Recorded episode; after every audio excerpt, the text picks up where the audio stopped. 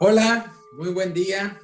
Hoy tendremos como tema el tamaño sí importa, donde veremos la limpieza de la energía sexual, cómo hacer conciencia y a través de qué ejercicios poder limpiarla, ¿sí? esa carga energética, nuestras parejas pasadas ¿sí? y las experiencias de niñez. Y tenemos hoy como invitado a Alejandro Más, mexicano, que le damos la bienvenida para que nos cuente acerca de la limpieza sexual.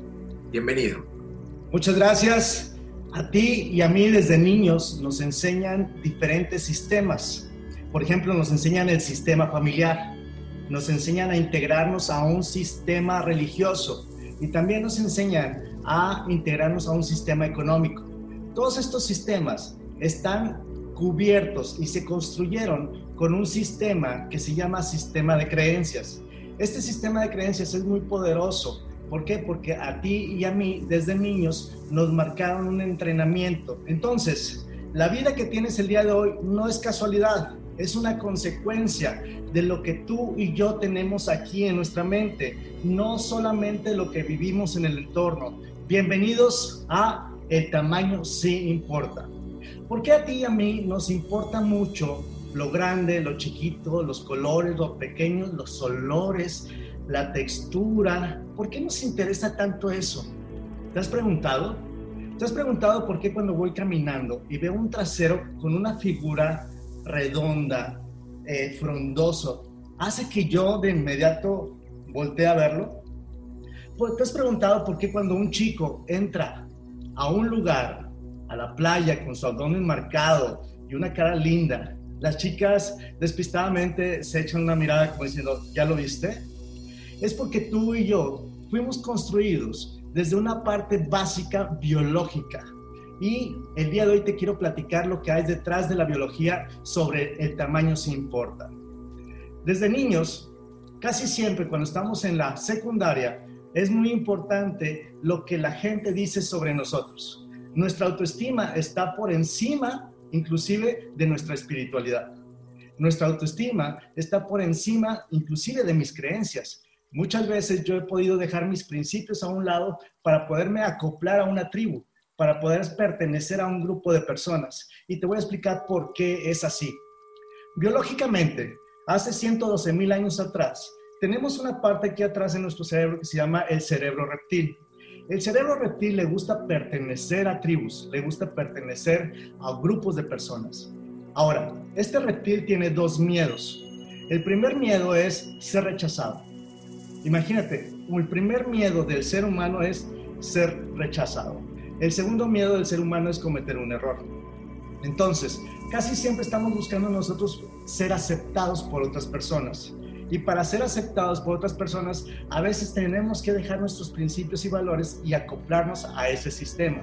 Ahora, si hablamos de un sistema de sexualidad, te darás cuenta que nos enseñaron religión, nos enseñaron cómo ser familia, nos enseñaron un sistema escolar, pero no nos enseñaron un sistema escolar sobre sexualidad y menos consciente. Y es por eso que el día de hoy muchos hombres y muchas mujeres les preocupa el tamaño, el tamaño sí importa. Entonces, cuando tú estás en la secundaria, lo primero que haces es estar con tus amigos orinando, meando y estar viendo como, ay, güey, ¿de qué tamaño la tienes? ¿Por qué? Porque no nos han enseñado algo más allá del tamaño. Las chicas, las chicas de lo que se puede platicar es lo del tamaño cuando no nos han enseñado una sexualidad consciente o cuando no nos han enseñado cómo conectar con nosotros inclusive. Entonces el día de hoy vamos a ver por qué es tan importante el tamaño biológicamente y por qué no es importante el tamaño cuando hablamos sobre conciencia sexual. Entonces, biológicamente, tu cerebro reptil siempre está buscando una aceptación de una persona.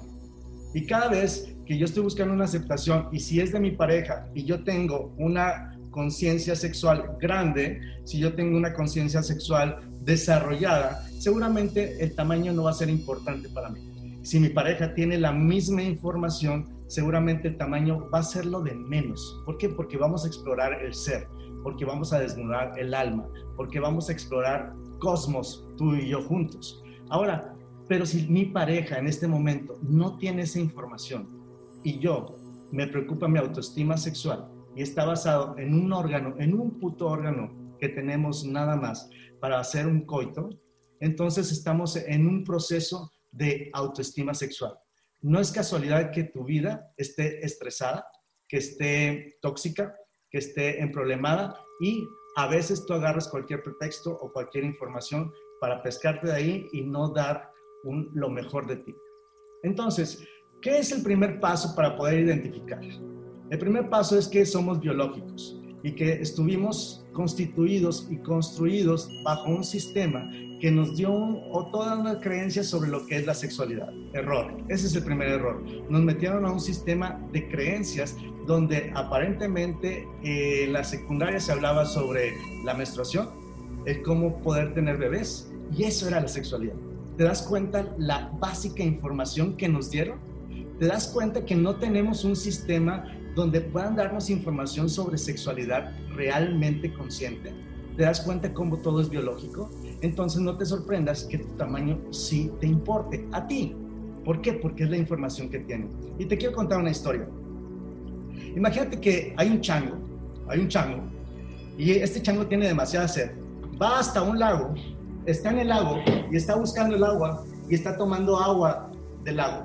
El chango se resbala y se empieza a ahogar. Creo que así le hace un chango cuando se ahoga, nunca lo he visto. Va pasando un cazador y en ese momento el cazador lo ve, lo saca y lo rescata. Y lo deja bajo la sombra de un árbol descansado, el chango ahí desmayado. El chango despierta, se da cuenta que está vivo, dice, oh Señor de los changos, gracias por darme una segunda oportunidad. Yo te prometo que voy a rescatar a todo aquel que se esté ahogando en el lago. Entonces el chango va, corre hasta el lago, llega hasta el lago y empieza a ver a quién va a rescatar. Pasa un minuto, pasan dos minutos, ve pasar un pez, lo agarra y lo saca. Ve pasar otro pez, lo agarra y lo saca. Ve pasar otro pez, lo agarra y lo saca. Y los pececitos. Te pregunto a ti, ¿el chango está bien o el chango está mal? No importa lo que hayas pensado. Lo que hayas pensado es correcto. ¿Por qué? Porque esa es la información que tienes. Esa es la información que en este momento te está llegando a tu cerebro. La información a tu cerebro va a llegar a tu emocionalidad y tu emocionalidad la va a convertir en una acción. Muchos de ustedes van a decir que el chango está mal, porque está sacando a un animal de su hábitat. Y muchos de ustedes van a decir que el chango estaba haciendo lo que prometió. El cazador va de regreso a su cabaña y observa que el chango está en chinga sacando los peces. El cazador le dice al chango, oye, güey, ¿qué estás haciendo? Dice, aquí rescatando los peces. Dice, güey, pero se te están muriendo. Y el chango le contesta, ah, lo que pasa es que no alcancé a llegar a tiempo. Imagínate, si el chango piensa que no alcanzó a llegar a tiempo, ¿qué crees que hace al día siguiente? Exactamente, llega más temprano el cabrón. Y empieza a sacar a más peces. Ahora te pregunto, ¿el resultado cambió? Sí, sí cambió. Hay peces más muertos. El resultado es pésimo. ¿Sí? Entonces, el cazador trata de darle información nueva. Trata de, darle una, una proyección diferente. Entonces le dice, mira chango, lo que pasa es que los peces tienen unas madres aquí que se llaman branquias y ellos viven en el agua. Entonces agarra los peces, el chango, dice, ¿de verdad? Dice, sí, agarra los peces que estaban afuera, los agarra y los regresa al lago. ¿Y cómo crees que estaban los peces?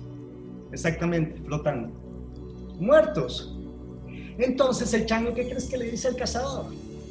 Le dice, lo que tú dices no es cierto. ¿Por qué? Porque hay una persona que nos quiere dar información, pero no estamos preparados para esa información. Entonces nosotros lo que hacemos es rechazar a esa persona y rechazar esa información. ¿Sí me sigues? Ahora, continuamos. El cazador se da cuenta de esto. Entonces le empieza a hacer ciertas preguntas como para indagar. Y le dice, a ver, Chango, ¿qué estabas sintiendo tú mientras te ahogabas? Y le dice, asfixia, dolor, desesperación, me atraganté, me dolía la garganta. Dice, bueno, saca un pez. Agarra el chango, saca un pez y el pececito. Y en ese momento, el chango piensa y dice, ¿qué pasa? Y el cazador le dice, en este momento el pez está sufriendo exactamente lo mismo que tú cuando te estabas ahogando. Es tu decisión, es tu decisión si lo quieres dejar fuera o lo quieres regresar. El chango hace conciencia. En ese momento hace conciencia a través de la experiencia, no a través de lo que le decimos a la gente. Tú y yo atrevemos a través de la experiencia. Aprendemos a través de una experiencia.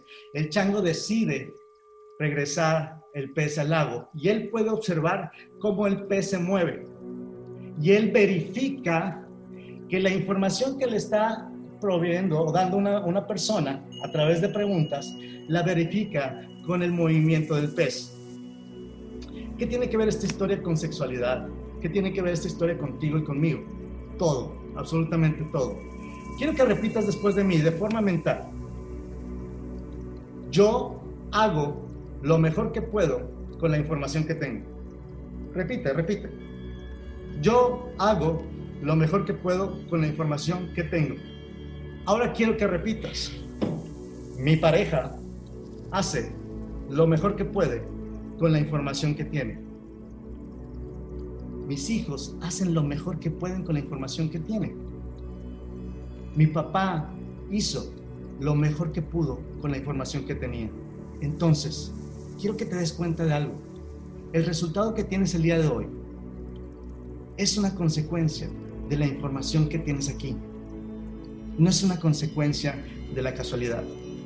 Ahora, cuando alguien viene con una idea diferente a la tuya y tú te empiezas medio a enojar, a molestar y a incomodar, solamente repite, esta persona está haciendo lo mejor que puede con la información que tiene. No está en contra tuya y no está a favor tuyo.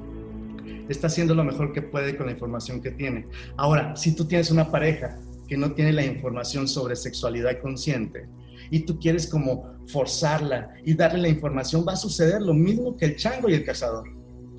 Se va a rechazar, se va a sentir con su autoestima rechazado porque todavía no alcanza a comprender esa información sobre sexualidad consciente. Tú que tienes esta expansión y que tienes esta información, tú deberías de trabajar con él, tú deberías de estar acoplándote a su información y poco a poco irle dando experiencias sobre la sexualidad consciente. Pero si solamente llegamos y decimos, ay, bueno, es que yo hago tantra y hago una pinche respiración aquí de fuego y se me voltean los pinches ojos y tengo un puto orgasmo acá cósmico y me siento desde aquí, me llega la energía por acá y me sale el pinche chorro. Güey, ¿qué estás pensando? ¿Cómo quiero que esa persona esté a mi nivel?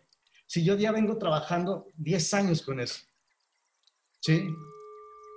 La gente hace lo mejor que puede con la información que tiene. Por eso es que nos importa mucho el tamaño. Porque toda la información que hemos tenido va muy enfocada hacia qué tan grande eres, qué carro traes, cuánto ganas, qué puesto tienes, eh, dónde vives, de qué tamaño es tu departamento, de qué tamaño es el terreno donde vives. Todo es tamaño, todo es tamaño, todo es tamaño.